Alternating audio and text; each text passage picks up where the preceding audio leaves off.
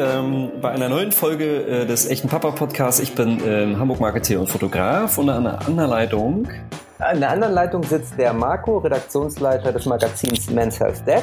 Und gemeinsam sind wir die echten Papas. Echten Das Papas, war- echten Papas, echten Papas. Das- ich war erster. Das, das war aber fast synchron. Ich glaube, wir, wir werden besser. Wir werden, wir werden Das digital besser. Ähm, ja, ähm, äh, also schön, dass ihr uns zuhört wieder. Ähm, und Marco, ich glaube, heute haben wir eine Folge mit einem Thema extra nur für dich. Ähm, denn du hast ja zwei Kids in einer, ich sag mal, ähm, be bereits schon, entweder teilweise ist das Kind schon drin, anders steht es, glaube ich, davor, ähm, der speziellen Lebensphase Pubertät genannt. Ah, sofort kriegt man eine Gänsehaut, oder? ja, äh, ich glaube, da bist du, da wirst du wahrscheinlich heute ein, äh, einer der der beiden Experten sein, weil ich bin's noch nicht, weil mein Sohn ja erst vier Jahre ist. Ich brauche noch ein paar, oh Gott sei Dank noch ein paar Jahre. Aber ähm, und, und äh, wir haben uns ja eine Expertin dazu geholt, nämlich die Inke, Inke Hummel. Hallo Inke.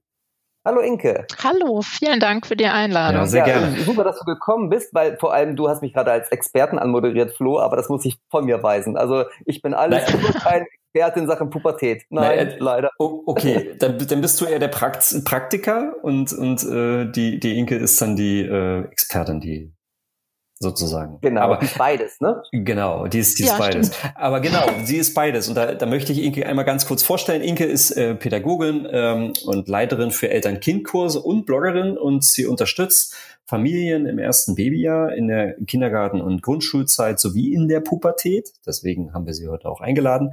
Und besonders häufig begleitet sie auch Eltern mit eben auch gefühlsstarken Kindern und verhilft ihnen zu einer besseren Bindung, Eltern-Kind-Bindung. Und äh, über das Thema Pubertät, warum wir sie heute eingeladen haben, hat sie ein Buch geschrieben, ähm, wie Eltern oder wie, sagen wir mal, Eltern und Kinder ähm, aus dieser besonderen Zeit äh, aller heiligerma einigermaßen unbeschadet wieder rauskommen, wenn ich das richtig sehe. Und ähm, toll, dass du heute da bist. Ähm, wir freuen uns und wir haben natürlich ein paar Fragen dazu vorbereitet. Ähm, Mhm. ähm, wir sind so durch das Buch gegangen und ich habe dabei auch gesehen, du hast das Buch in eine ganz besondere, äh, sagen wir mal, Kategorien, äh, die Kapitel in besondere Kategorien verpackt und die, die erste ist mir sofort ins Gesicht gesprungen, ähm, nämlich ähm, die Pubertät. Was ist das eigentlich? Und die Frage würde ich gerne nochmal äh, an dich auch äh, über diesen Wege stellen. Was ist die Pubertät eigentlich? Genau. Also man kann das ja aus ganz verschiedenen Blickwinkeln äh, betrachten. Ähm, zum einen äh, natürlich das Offensichtliche, eine, eine körperliche und hormonelle Veränderung ähm, auf dem Weg vom Kind zum Erwachsenen. Ähm, das Hirn reift, der Körper reift. Äh, hormonell verändert sich viel, aber ganz besonders ist es natürlich auch eine Veränderung persönlich ähm, in den Kindern, die langsam immer mehr sie selber werden. Ähm, und es ist äh, auch eine gesellschaftliche Phase, die es gar nicht so in allen Gesellschaften gibt wie bei uns. Bei uns ist ja ganz, ganz stark so ein Unterwegssein eben von der Kindheit ins Erwachsenenalter. Äh, früher hat man gern den Begriff Generationenkonflikt benutzt für die Zeit. Ähm, den sehe ich ähm, aus meinem Blick gar nicht mehr so stark. Äh, wenn wir nämlich aus dieser Zeit nicht so ein Gegeneinander machen, sondern ein Miteinander, dann ähm, ja, dann ist es einfach ein gemeinsames Wachsen, würde ich sagen, ähm, weil die Teenager viel üben müssen, damit sie irgendwann selbstständige, gesunde Erwachsene sind und unsere Elternrolle, da müssen wir so ein bisschen dran wachsen und arbeiten, weil die sich natürlich verändert im Vergleich zu einem Kleinkind oder Das Grundschulkind. ist ein gutes Stichwort, unsere Elternrolle. Ähm, welche Rolle haben wir Eltern denn? Weil also ich fühle mich tatsächlich momentan manchmal relativ hilflos oder machtlos und weiß gar nicht, wie ich auf Gefühlsausbrüche oder Türenknallen reagieren soll. Also welche Rolle haben wir als Eltern äh, in der Pubertät unserer Kinder und ähm, wie verändert sich das vielleicht auch? Weil ich meine, Mhm. Pubertät ist ja wahrscheinlich auch nicht Pubertät. Vielleicht sollten wir noch ganz, bevor du jetzt diese Frage beantwortest, noch einmal kurz klären, von welcher Altersklasse wir reden. Also Flo sagt ja, ich, meine Kinder sind mittendrin. Also weiß ich gar nicht so. Mein Sohn ist 14, meine Tochter ist 11. und als Elfjährige mhm. ist sie ja noch gar nicht offiziell in der Pubertät, oder? Nee, das stimmt. Das ist aber ähm, tatsächlich schon sehr unterschiedlich. Ne? Also ich, ich habe ja drei Kinder und ähm, ich sehe da einfach, wie, wie verschieden das äh, funktioniert, wann das so losgeht und, und wie das so losgeht. Das ist aber auch so ein Merkmal von Pubertät. Ähm, manches merkst du schon mit elf bei manchen Kindern, aber nur ähm, geistig und körperlich siehst du noch gar nichts oder andersrum. Mhm. Ähm, also ne, ganz viel passt einfach gar nicht mehr zueinander. Ähm, ich spreche eigentlich ähm, wirklich von der Pubertät je nach Kind zwischen elf und 17 ähm, ganz unterschiedlich. Okay, und dann gibt es ja noch diesen Begriff, genau. den ich letztens gelernt habe, des Preteens. Ähm, ja, genau, Pubertät, ja. Aber also gut, äh, also den kann man sich ja dann auch so ein bisschen erschließen, schon aus der Formulierung allein. Aber okay, also wir sprechen sozusagen von Kindern ab dem elften Lebensjahr, ja? Genau, mhm. genau. Gut, okay, aber ich wollte ja eigentlich ja. auf die Rolle der Eltern hinaus. Ähm, mhm. Genau, also eigentlich ist unsere Rolle oder unser, unser Ziel, überflüssig zu werden. da soll es hingehen. ähm, äh, ja, ganz, ne, da geht es los. Aber es dauert natürlich lange. Ähm, ja, eigentlich ja, müssen wir mit unseren Kindern in Beziehung sein. Mein Thema, ich sage auch immer gerne, mein Thema ist eigentlich nicht Pubertät, sondern Beziehung. Und ähm, die ist, sollte immer da sein, sollte immer gut sein und sollte auf bestimmte Arten ähm, gepflegt werden, damit dieses Überflüssigwerden gut gelingt und nicht ungesund und in ständigen Kämpfen gelingt.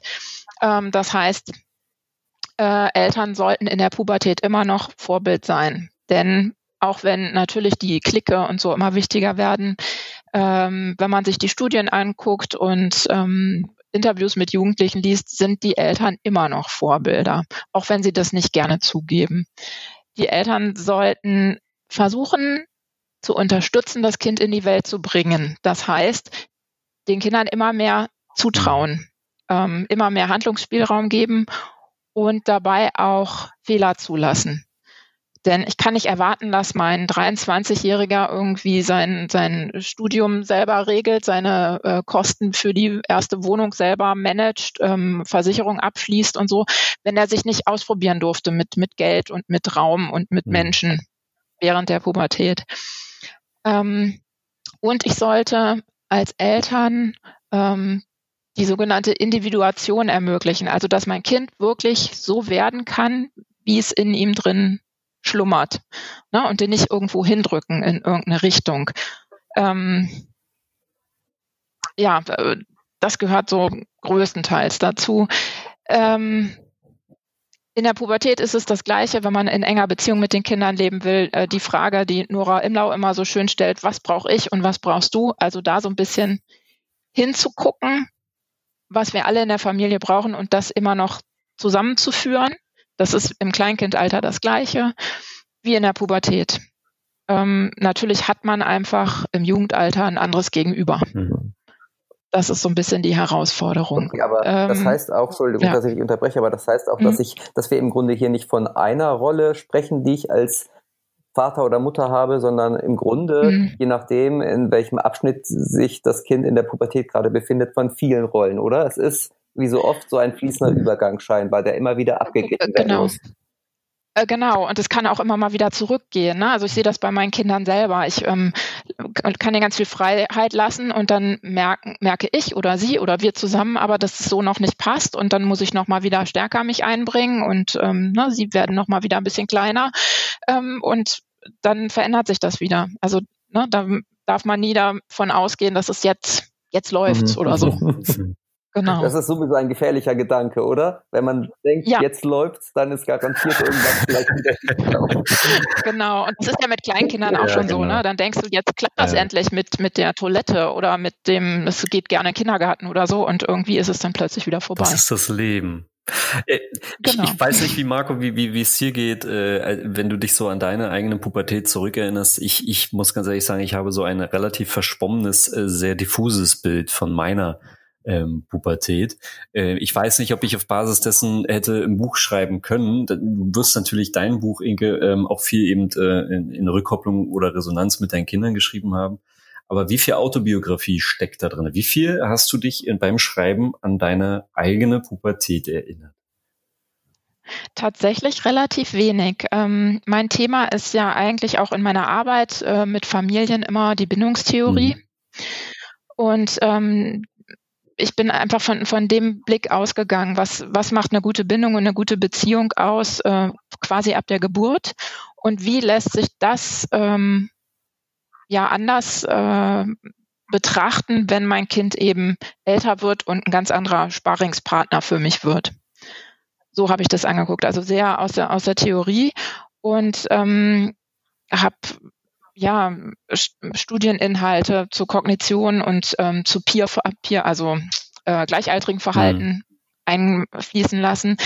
Ähm, und dann autobiografisch eigentlich auch gar nicht so persönlich, sondern eher Beratungsinhalte von den Familien, mit denen ich arbeite. Da ist ganz viel eingeflossen. Von meinen Kindern selber ist tatsächlich relativ wenig im Buch. Okay. Und von meiner eigenen Pubertät, glaube ich, Gar nichts. Hast du die ausgelassen? Genau. ähm, nee, also ich glaube, ich habe nicht, ähm, wie man, wie man so sagt, äh, stark pubertiert, sondern ich habe wirklich ein gutes Miteinander mit meiner Mutter gehabt. Ähm, ja, wahrscheinlich ist dann so unbewusst manches eingeflossen, ne? aber ich habe nicht bewusst irgendwie geschildert, bei uns war das so okay. und so.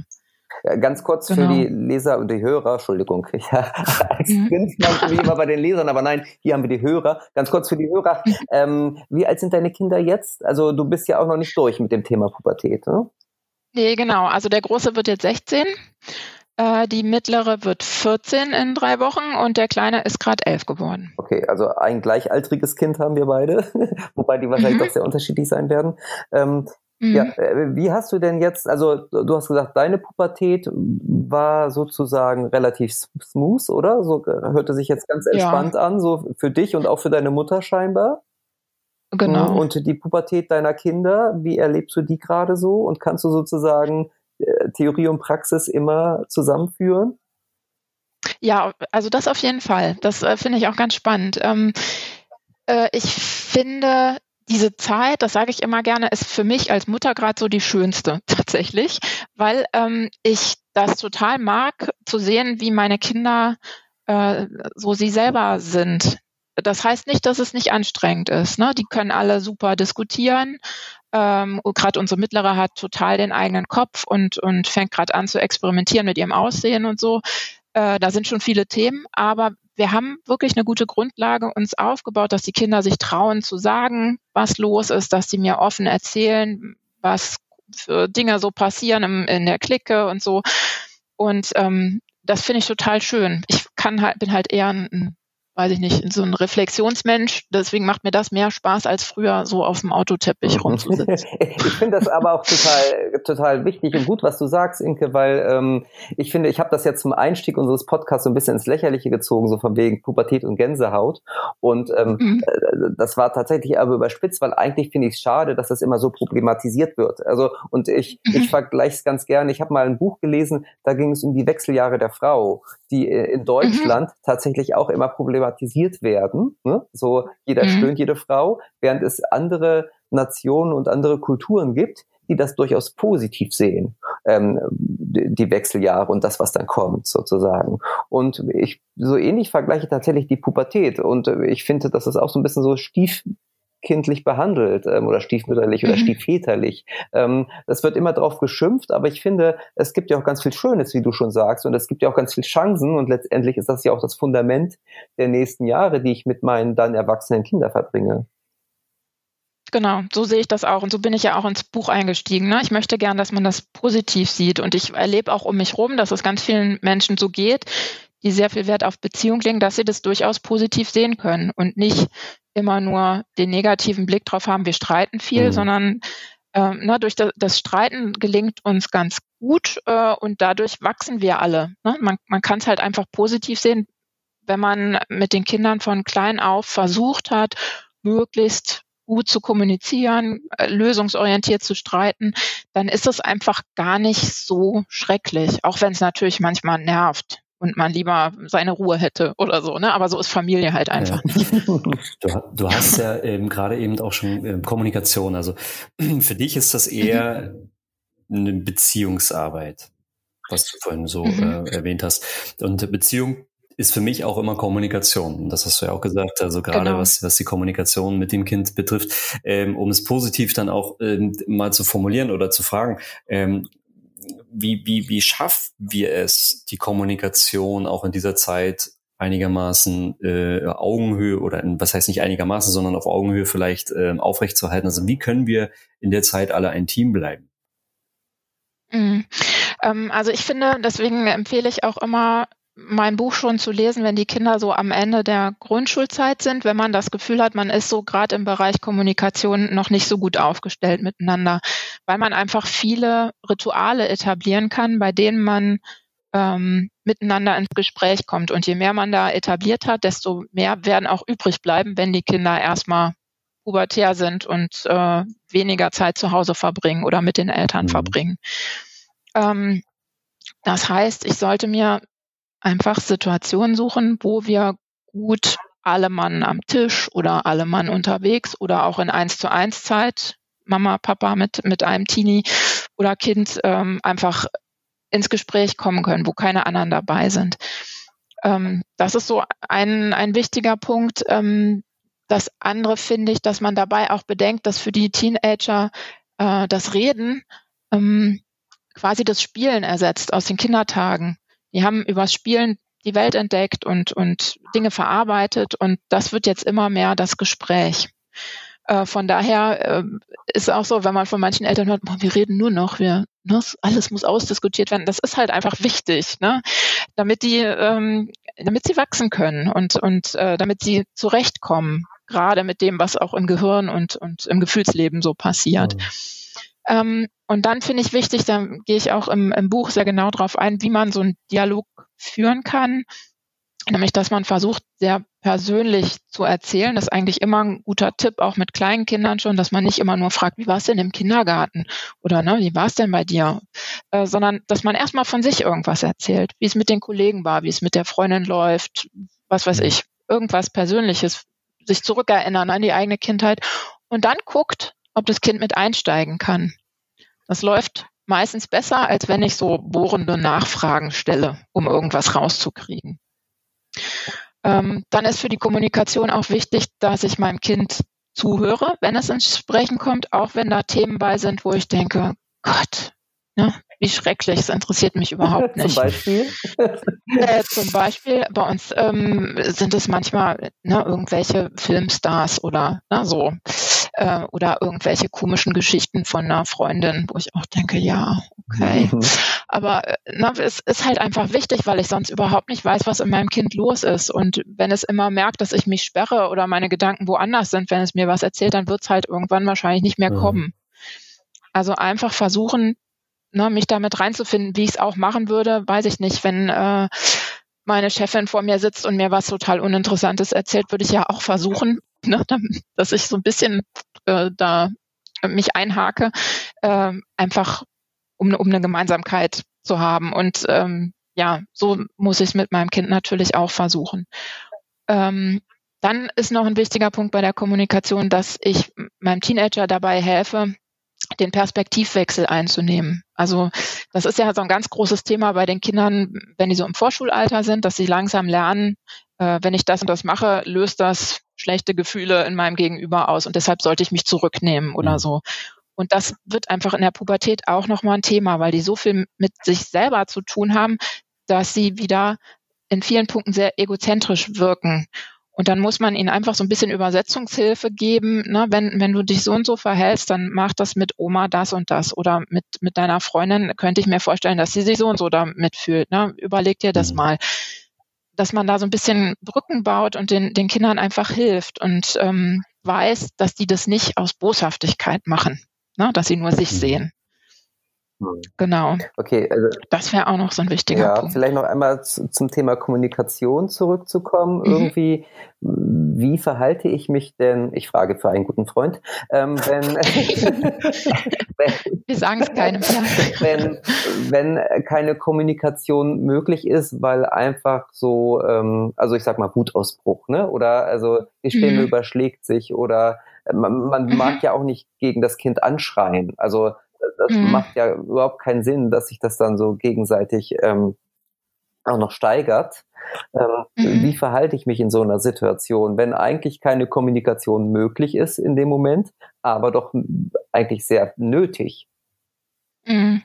Also da finde ich zum einen wichtig, man kann immer gucken, ob man ähm, noch über so die körperliche Basis ein bisschen zueinander findet, ne? nochmal anfassen und ähm, einfach berühren. Das macht manchmal schon viel. Ähm, und ja, wirklich wahrnehmen, wenn es jetzt in dem Moment einfach nicht geht, dann auch ehrlich sagen, lass uns mal eine Pause machen, lass uns mal auseinandergehen äh, wir müssen das nicht jetzt lösen. Auch wenn das, das ist, weiß ich aus der Beratung und ich kenne es auch von mir selber, es fällt vielen schwer, wenn ein Konflikt da ist, jetzt nicht daran zu gehen und das zu lösen. Ne? Mhm. Ne? Aber manchmal braucht es einfach ähm, einen Tag oder auch eine Woche, bis sich alles so ähm, wieder hingerückt hat, dass man darüber ins Gespräch kommen kann und versuchen kann, einen Kompromiss zu finden oder so. Also ne, da wirklich allem so ein bisschen Zeit geben und ähm, in den Beratungen entwickle ich dann meistens mit den Eltern auch irgendeinen Satz, den sie sich in den Kopf rufen können für diese Momente, um eben klar zu sagen, wir machen mal einen Cut. Damit sich das eben nicht immer weiter hochschaukelt oder man anfängt, fies zu werden ja. oder so. Ne? Okay, was ich jetzt auch genau. ganz interessant fand, du hast gesagt, ein Break und dieser Break muss nicht fünf Minuten dauern, der kann auch fünf Tage dauern, hast du, also oder eine Woche, ne? Also da muss man genau. nicht gleich verzweifeln, wenn, wenn gleich einen ganzen Tag irgendwie die Stimmung mies ist und nicht geredet wird, sondern man kann dem Ganzen tatsächlich auch ein bisschen Zeit lassen. Ähm, entspannt mich in dem Moment jetzt tatsächlich auch, wenn ich das höre, dass ich weiß, es ist nicht alles verloren. Und äh, auch wenn es nach einer Stunde noch nicht wieder gut ist, ähm, ist immer noch was zu retten. Mhm. Okay. Genau, ich, ich finde, das müssen viele lernen. Ne? Also ich ist wirklich so ein, so ein Prozess, das Lösen nicht immer übers Knie gebrochen geht. Mhm. Okay, gut. Und dann hast du gerade schon gesagt, so, dass dein Buch im Grunde gar nicht so für die Eltern sind, die schon Kinder in der Pubertät haben, sondern du empfiehlst sozusagen schon vorher präventiv. Genau, das ist ja, das ist so ein bisschen ähm, zweigeteilt. Ne? Also ganz viele Dinge sind einfach drin, die leichter fallen werden in der Pubertät, wenn man sie schon frühzeitig in die Familie integriert hat. Ähm, aber es sind auch ganz viele Tipps drin, ähm, im, gerade im zweiten Teil, die einfach wirklich auf die Situationen gucken. Ja, ne? okay. Also ähm, also ich, ich bin mittendrin in deinem Buch sozusagen und ich habe vielleicht drei Viertel. Also ich glaube, die, die, äh, situativen Tipps habe ich jetzt noch nicht. Ähm, gut, aber insoweit ähm, ist es gar kein Pubertätsbuch, sondern du hattest ja am Anfang auch schon des Podcasts gesagt, dein, dein Fokus liegt auf der Bindung und auf der Beziehung. Ne? Ist es im Grunde mhm. ja äh, schon fast mehr als ein Pubertätsbuch oder? Und du hast ja auch gerade schon gesagt, ähm, dass man, außer dass man dein Buch schon in der Grundschule liest, sozusagen noch sehr viel mehr Sachen machen kann, die sozusagen da die Basis legen.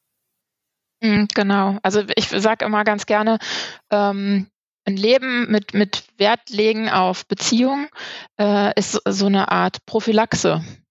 Ja, für ganz viele Dinge. Ähm, vielleicht hast du dann auch schon dieses Kapitel gelesen über, über Gruppendruck und Sucht. Da bin ich, glaube ich, gerade bei. Ähm. Ja, genau. Das ist so, das ist ja so, das, das kann man nicht machen, wenn es dann soweit ist, guckt man mal, sondern man muss einfach vorbereitend viele Dinge tun, ne, die, die die Kinder stärken und äh, ihnen ähm, Sicherheit, Selbstsicherheit mitgeben, damit sie dann in so einer Gruppendrucksituation richtig reagieren mhm. können oder relativ vernünftig. Ne? Und ähm, ja, von daher ist vieles wirklich ähm, Prophylaxe und, und Vorbereitung. Aus deiner Erfahrung ähm, als Beraterin auch, ähm, um es jetzt mal vielleicht mit anderen Augen zu sehen, ähm, was muss im Vorfeld richtig schief gelaufen sein, damit ähm, diese Zeit zum richtigen Desaster und Anstrengung für alle Seiten wird. Mhm.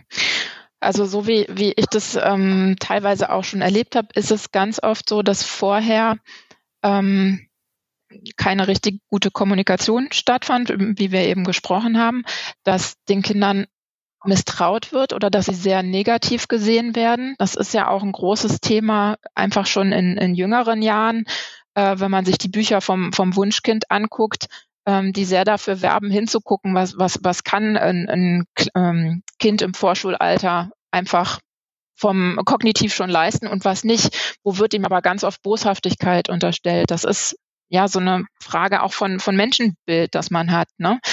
Ähm, wenn man da einfach ähm, anders rangehen kann und weiß, was die Kinder können und was sie nicht können und wie man ihnen Hilfestellung geben kann, dann kann man ihnen auch besser vertrauen und man kann ihnen gewisse Handlungsspielräume geben. Ähm, sie fühlen sich nicht so eingeschränkt oder haben auch nicht das Bedürfnis, die Eltern anzulügen, weil sie einfach wissen, ne, ich habe einen gewissen Rahmen und wenn doch mal was Blödes passiert, kann ich damit nach Hause kommen und wir finden eine Lösung zusammen. Ähm, gut ist auch im Vorfeld ja eben, wenn man die, die Rituale so eingeführt hat, die Gesprächsrituale, die Rituale für gemeinsame Zeit, ähm, wenn man geübt hat, wie man in der Familie kommuniziert, um gute Regeln zu finden, wenn man ein äh, gutes Vorbild ist in, in verschiedenen Bereichen, ähm, zum Beispiel auch dabei, äh, das Leben möglichst optimistisch zu sehen oder Nein sagen zu können, solche, solche Dinge sind einfach im Vorfeld sehr wichtig und wenn man die nicht äh, mit den Kindern gelebt hat, wird es in der Pubertät wahrscheinlich schwieriger. Hm. da, wird man ganz irgendwie, geht man ganz in Gedanken irgendwie und ja. geht so die letzte Frage nach. Also ich jedenfalls bei, bei Flo ist mhm. ja noch ganz anders. Was mich nochmal interessieren mhm. würde, ist, ähm, auch das ist eine Frage, die mir der gute Freund vorhin noch kurz gesteckt hat. Ähm, wie mhm. ist das mhm. eigentlich so, wenn man, ähm, wenn man sein Kind so überhaupt nicht verstehen kann? Also äh, es gibt oftmals so, und das kennst du sicher auch, so Endlosdiskussionen, mhm. ähm, wo irgendwas diskutiert äh, wird in der Familie und Argumente werden hin und her geschoben, wo man als Erwachsener da, da so viel Unlogik sieht, dass man eigentlich gar nicht, also äh, es macht eigentlich gar keinen Sinn, darauf einzugehen. Und trotzdem will man natürlich, du sagst ja auch, die, die Jugendlichen trainieren sozusagen, das, das Sprechen und diesen Schlagabtausch. Ähm, mhm. Trotzdem will man denen das ja nicht verwehren. Ne? Aber was, äh, mhm. was passiert da in den Köpfen? Wie kann ich das irgendwie besser nachvollziehen oder wie kann ich besser damit umgehen, auch mit so ganz unlogischen Geschichten, die manchmal dann aufs Tablett kommen? Mhm. Also zum einen würde ich natürlich immer versuchen, in der Beziehung zu bleiben und, und immer wieder zu sagen, es, es ist total schade, dass wir uns hier gegenseitig nicht verstehen. Hilf mir doch nochmal anders. Äh, ne? Ich würde es gern verstehen. Ähm, oder auch, äh, wie geht's dir damit? dass wir jetzt hier nicht äh, zueinander finden, dass man einfach so ein bisschen auf der Gefühlsebene unterwegs ist. Ähm, zum anderen würde ich aber auch gucken, so wie du das jetzt schilderst, ne, dass, dass sich das immer weiter hochschaukelt, man hat das Gefühl, das findet einfach kein Ende ähm, dann würde ich davon weggehen, wie weiß ich nicht, mit einem Kollegen oder, oder äh, irgendwie auf der Arbeit quasi auch. Ähm, man kann nicht immer die Gegenseite komplett verstehen. Äh, man muss aber eine Lösung finden, dass man trotzdem versucht, ähm, sich dann darauf zu fokussieren. Was, was brauche ich? Was brauchst du? Was, wie können wir das zusammenbringen? Auch wenn ich nicht verstehe, warum du das brauchst. Mhm. Ne? So in die Richtung würde ich dann wohl gehen, ja. Okay, werde ich mal so weiter sagen, kann er ja mal ausprobieren. genau. ja, also ich bin äh, sehr gespannt, was äh, da bald auf uns zukommt. Auch wenn es noch etwas länger dauert, aber ich werde mir auf jeden Fall äh, dein Buch zu Gemüte führen. Ja, wobei mhm. tatsächlich irgendwie Inke ja gerade schon gesagt hat, irgendwie, dass ihr Buch ja schon für jüngere Väter, Mütter ist. Und also, ich meine, dein Sohn ist jetzt vier, ist er noch, ne? Oder? Ja, so? genau. Ja, ja, genau. Also das ist jetzt noch nicht Grundschulalter. Aber also ich muss dir da schon beipflichten, Inke, da stehen viele Sachen drin in deinem Buch, die ähm, schon losgelöst von der Pubertät sind. Also im Grunde, das Buch heißt ja Miteinander durch, durch die Pubertät. Im Grunde könnte es auch heißen, Miteinander durch die ersten 18 Jahre der Kindheit, weil ähm, naja, da so viel Grundsätzliches drin steht, was man ja mhm. auch, ähm, auch früher oder später tatsächlich immer wieder braucht. Absolut.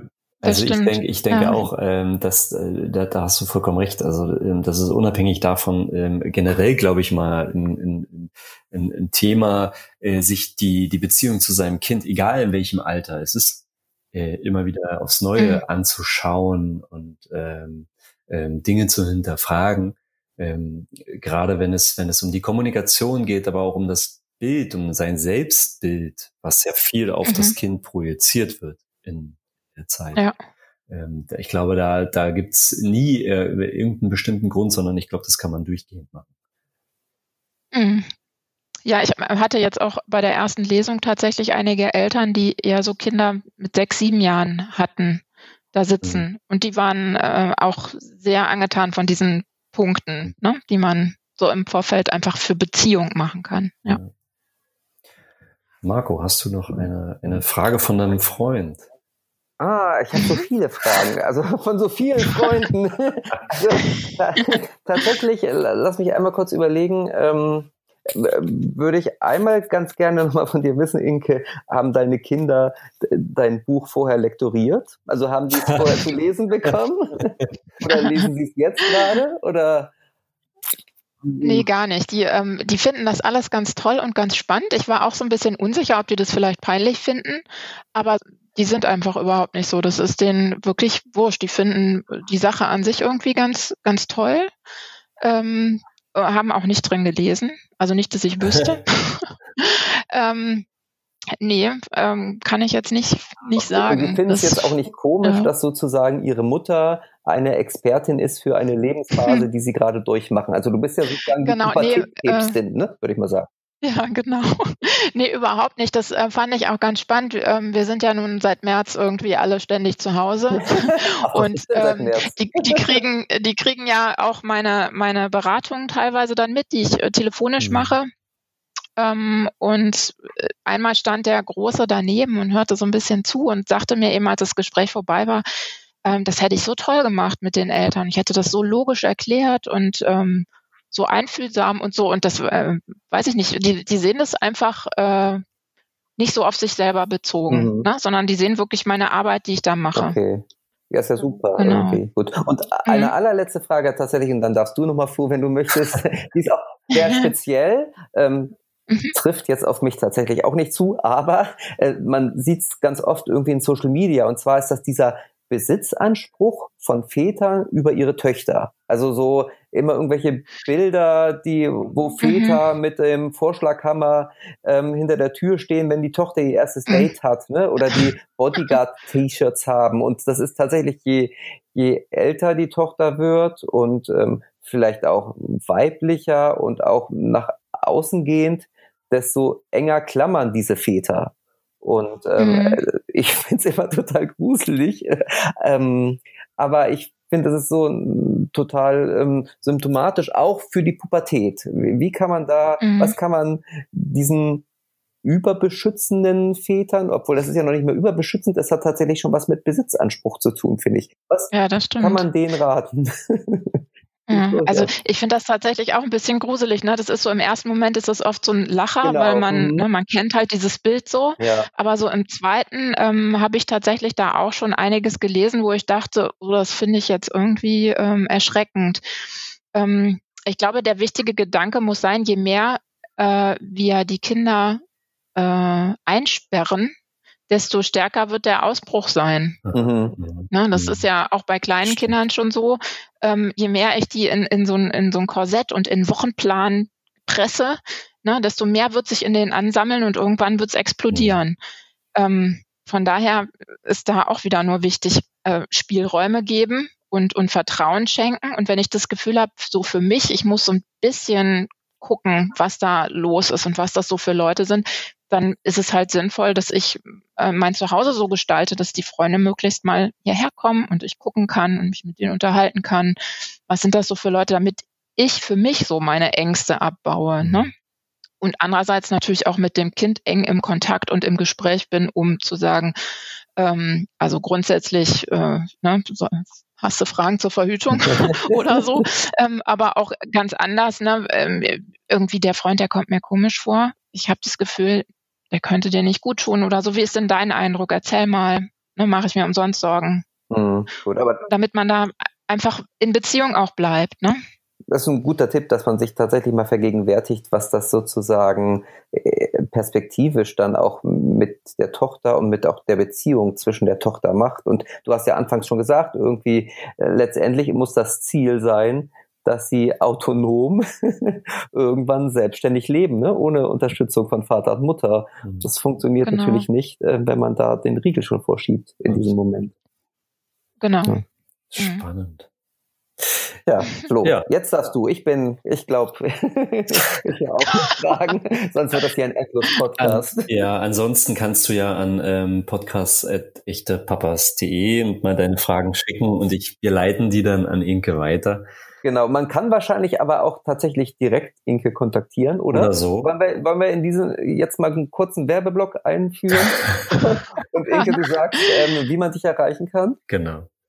Genau, ja, ähm, also über meine Homepage, die einfach inkehummel.de heißt, ganz einfach, äh, gibt es einen, einen Part, der heißt Beratung. Äh, ne, darüber kann man mich kontaktieren, wenn man jetzt, ähm, ist auch ganz unterschiedlich. Manche Familien haben eine Riesenfrage ähm, wo man ganz genau das Familiensystem angucken muss und andere haben nur eine kurze Frage, wo ein kleines Telefonat reicht. Ähm, das mache ich da alles. Viele Leute, also die meisten eigentlich folgen mir bei Twitter und stellen auch da mal eine Frage und wenn ich die in einem Tweet oder in zwei beantworten kann, dann mache ich das auch immer. Ähm, und ich sage auch offen, wenn es irgendwie ein Thema ist, was man nicht in einem Tweet beantworten kann. Mhm, okay, aber das heißt, du berätst auf allen Kanälen, auch in allen Formen. Du, du würdest auch Hausbesuche machen, wenn man jetzt zufällig gerade in deiner Nähe wohnt. Aber äh, genau, ich äh, fahre eigentlich hier so alles Mögliche. Äh, genau, ich äh, fahre hier von Bonn bis Köln so in dem Raum, äh, mache ich Hausbesuche und ansonsten ähm, mache ich wirklich über Skype oder Telefon bis ähm, die letzte Familie kam aus Oregon. Okay. also genau. Weltweit quasi. Super. Okay, genau. Super, gut. Und wir, wir schließen, glaube ich, ähm, den Werbeblock einmal ab und zu sagen irgendwie, du hast nicht nur ein Pubertätsbuch gerade rausgebracht, sondern, Trommelwirbel, auch ein Kinderbuch, ne? Das Genau, das äh, ja, hatte nichts damit zu tun, war zufällig, weil ich jetzt ähm, weil ich durch meine großen Kinder jetzt in der ähm, Phase bin, wo ich Zeit habe für meine Sachen. Okay. Was ja auch ein schöner Ausblick genau. ist. Ja, ja, total, genau. Schön. Und dann ist ja, ja. wahrscheinlich auch das Thema Musik äh, äh, bei dir sicherlich auch ein Thema. Und da führt meine letzte Frage nämlich hin. Nämlich, äh, wir haben ja am Ende unserer Folge jeweils immer äh, die Frage nach dem Lieblingslied äh, des Gesprächspartners oder von Marco oder mir, ähm, je nach Thema der Folge, ähm, weil wir ja eine echte Papas-Playlist auf Spotify haben. Mhm. Ich würde mich fragen, welche, welchen Song, welches Lied würde sich die Pubertät für unsere Playlist denn so wünschen?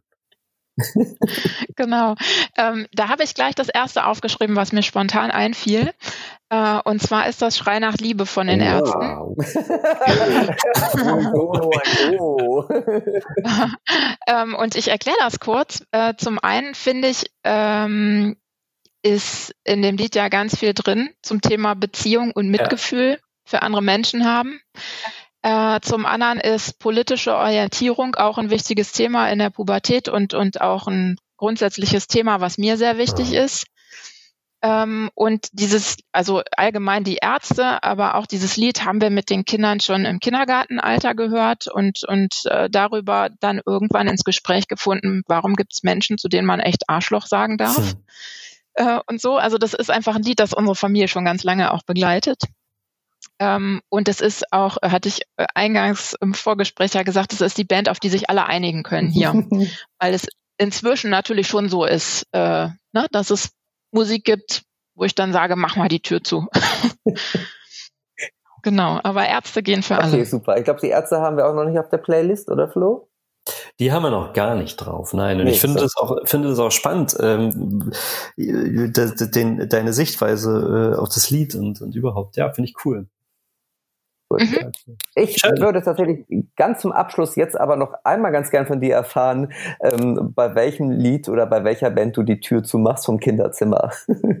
Verrätst du uns das nochmal? Das, das kann, ja, das ähm, ist ähm, also nicht ein Lied oder ein Künstler, sondern das ist Deutschrap. Den finde ich ganz schrecklich. Ah, okay.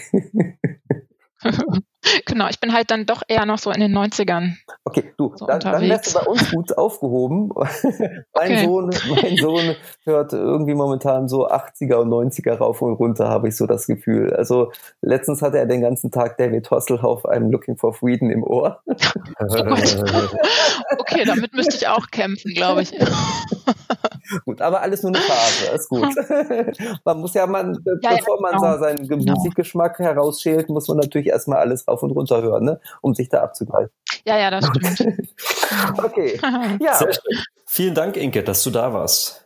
Ja, vielen, vielen Dank. Ja, vielen Dank für eure spannenden Fragen. Grüß den Freund, Marco. das mache ich. Wir wissen ja jetzt, wenn er noch Fragen hat, an wen er sich wenden kann. Ne?